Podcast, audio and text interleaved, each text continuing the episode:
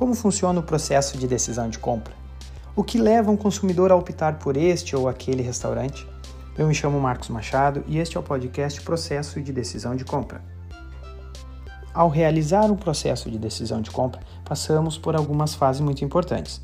O trecho lido do livro Comportamento do Consumidor, um olhar científico sobre como e por que consumimos, cita a importância de conhecer estas fases.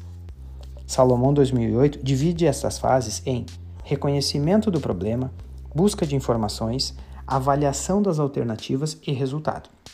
Kotler, Kotler e Keller, 2006, acrescentam ainda a esse processo o comportamento pós-compra, que abrangeria a relação com o produto e a marca após a compra, o famoso boca a boca. Vamos entrar um pouco mais em cada uma dessas fases? A primeira fase chama-se reconhecimento do problema.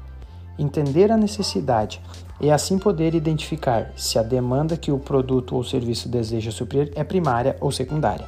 Um exemplo de demanda primária é quando surgiram os smartphones, onde as empresas tinham como prioridade despertar o desejo dos consumidores e mostrar para eles as novas possibilidades que eles teriam ao adquirir um smartphone ao invés de um telefone comum.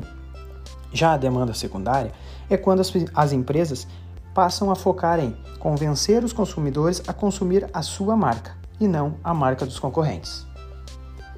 A segunda fase chama-se busca de informações.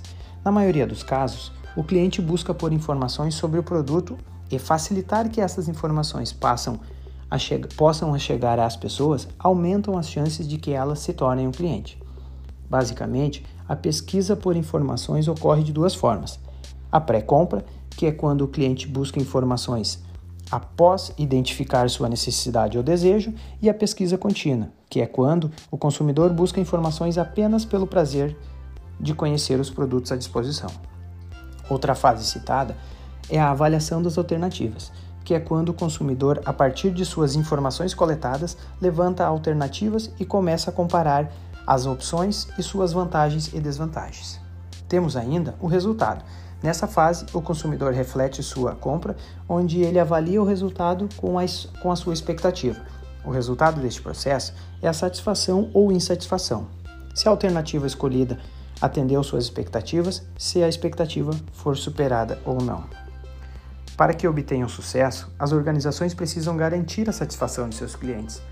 Atender o cliente e superar essas expectativas é o que determina a satisfação dos consumidores. Não basta que o produto atenda às suas funcionalidades prometidas. É preciso ter atenção também à experiência do consumidor.